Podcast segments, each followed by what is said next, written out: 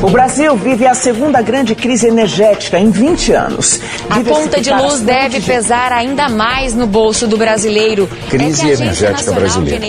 As perspectivas preocupantes dessa crise levaram à publicação de medidas que facilitam o acionamento das usinas termoelétricas pelos próximos e seis meses. E em meio à crise hídrica, o governo vai usar termoelétricas para evitar Além dos fenômenos naturais, especialistas atribuem o problema ao aumento no desmatamento da Amazônia.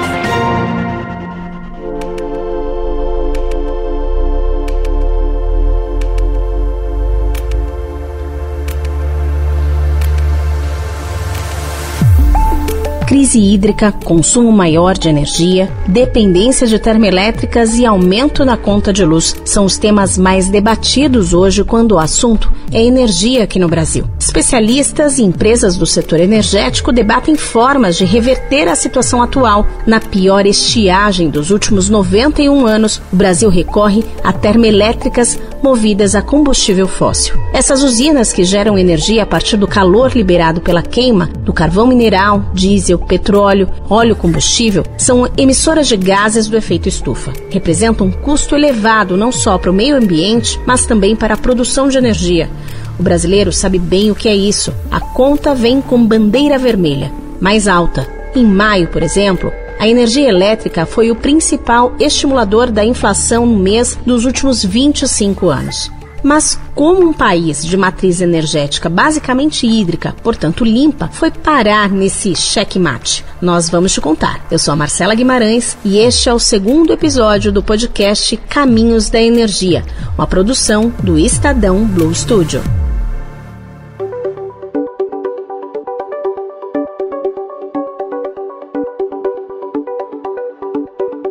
Voltamos a 2001, quando surge o chamado apagão, lembra? Aquela ameaça de interrupção no fornecimento e distribuição de energia elétrica que acabou sendo contornada com blackouts programados e uma intensa campanha de economia. Naquele momento, ficou claro que a capacidade hidrelétrica do Brasil estava caminhando para a exaustão e não teria mais como suprir a demanda crescente. E aí, as termoelétricas entram no circuito. O governo ele incentivou a construção de termoelétricas porque elas são empreendimentos muito mais é, facilmente é, realizáveis do que as é, hidrelétricas. Uma hidrelétrica pode levar aí 15 anos ou mais, se a gente considerar inclusive a fase de, de projeto.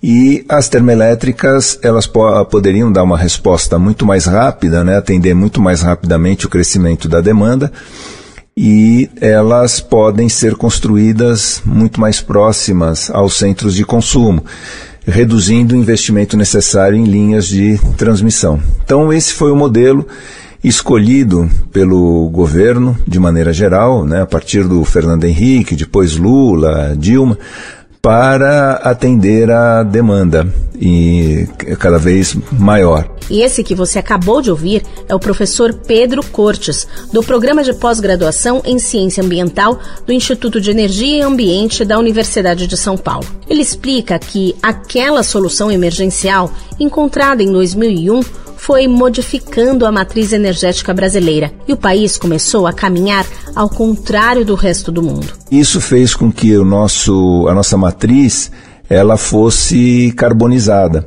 ou seja, cada vez mais nós emitimos CO2 para atender o consumo.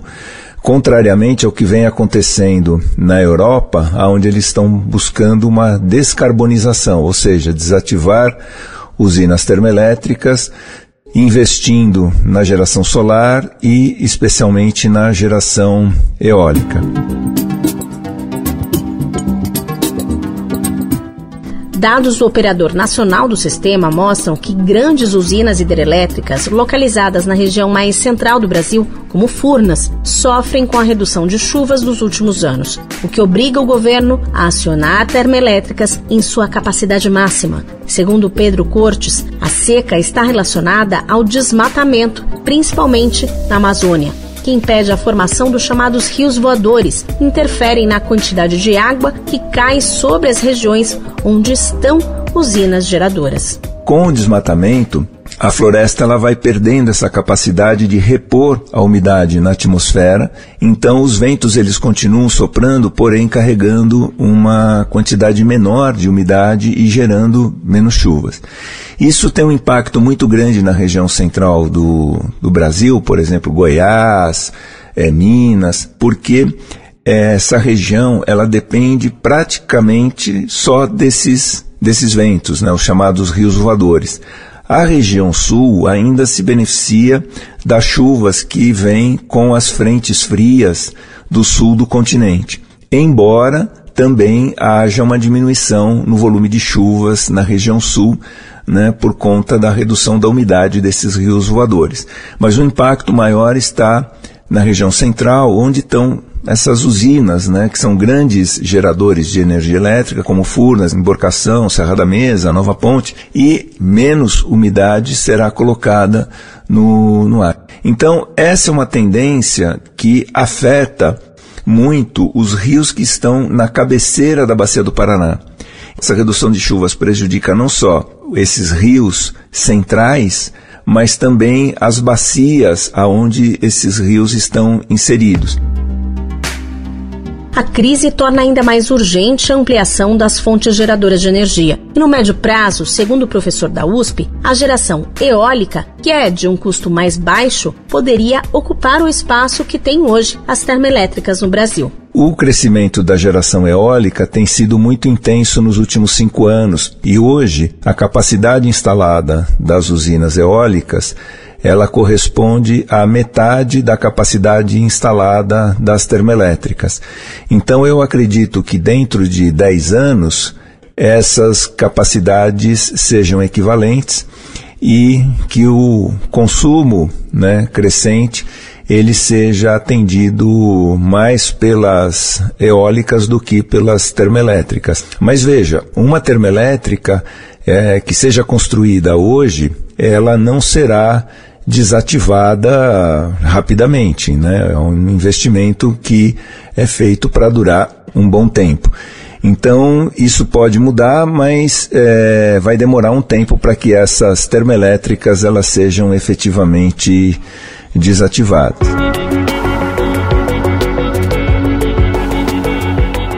O diretor financeiro da Votorantim Energia, Carlos Guerra, acredita que o melhor caminho para o Brasil neste momento é substituir termoelétricas mais poluentes por outras de menor impacto ambiental.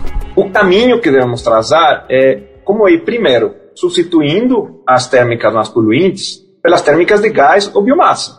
E de gás natural é, são muito menos poluentes que, que as de diesel ou carvão. Então, esse primeiro passo aí, assim que uma das né, dos contratos né, de das termoelétricas esteja acabando, essa deveria ser desativada e, e ser substituída por é, térmicas de gás natural.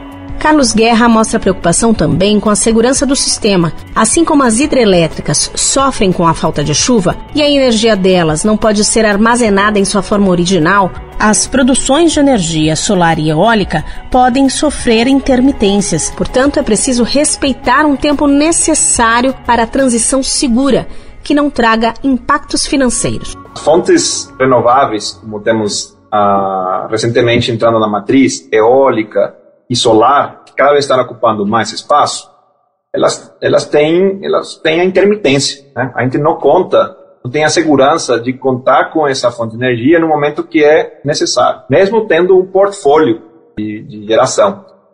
Eu acho que aqui o consumidor e toda a sociedade deve tomar em conta o quanto que é né, o, o valor por trazer menos impacto do CO2 e o valor da segurança. Tá? Então você não quer fazer isso muito mais rápido do que a tecnologia, né, o custo da tecnologia permite, não significa que vamos ter que pagar muito mais caro pela energia para não ter emissões. Então, acho que vamos ter um tempo, né? É, é, acho que bem colocado o tema dos contratos, lá, quando você construíram essas termoelétricas, são contratos de 25, 30 anos, em alguns casos, né? Ah, vamos ter que fazer uso disso, desses contratos, senão esse, senão esse custo vai ficar para toda a sociedade, né? E, e isso vai dar o tempo para essas novas tecnologias irem ocupando o espaço. E esse tempo poderia aproveitar uma estrutura já existente e com menor emissão de gases de efeito estufa, o gás natural. É o que defende a Associação Brasileira das Distribuidoras de Gás Canalizado. Segundo o diretor de Estratégia e Mercado da ABGás, Marcelo Mendonça, apenas 12% do gás natural brasileiro está presente na produção energética, apesar dos quilômetros de gasodutos já existentes no país. Além disso, ao desperdiçar o gás que vem do pré-sal, o Brasil deixa de ganhar milhões de reais em royalties, por exemplo. O gás natural ele já tem mais de 45 mil quilômetros de rede nos, nos campos. Você produz o petróleo e gás, e aí você pega esse gás, ele coloca de novo dentro dos poços. E com isso você não, não traz esse gás para o mercado. Hoje, o patamar de reinjeção é 60 milhões de metros cúbicos dia é o dobro da capacidade do gasbol, por exemplo, é o dobro da demanda do segmento industrial. Então é muito gás que o Brasil está abrindo mão. Essa reinjeção significa cerca de 8 bilhões de reais uh, todo ano em royalties, ICMS e participação especial que você não, não aproveita, não traz para a sociedade. Se o Brasil ele faz um leilão de energia elétrica pensando energia garantida para térmica, a segurança do sistema, esse gás ele vai poder entrar com as renováveis, entrar com a eólica e a solar, que é a fotovoltaica, que são energias que você não pode contar o tempo todo.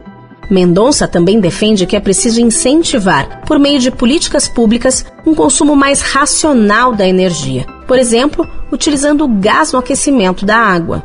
Hoje não é racional a forma como a gente consome energia. A gente utiliza essa energia no chuveiro. É muito mais racional que você utilize o gás natural para você esquentar essa água né, nos aquecedores. Né, você vai ter uma eficiência final muito maior.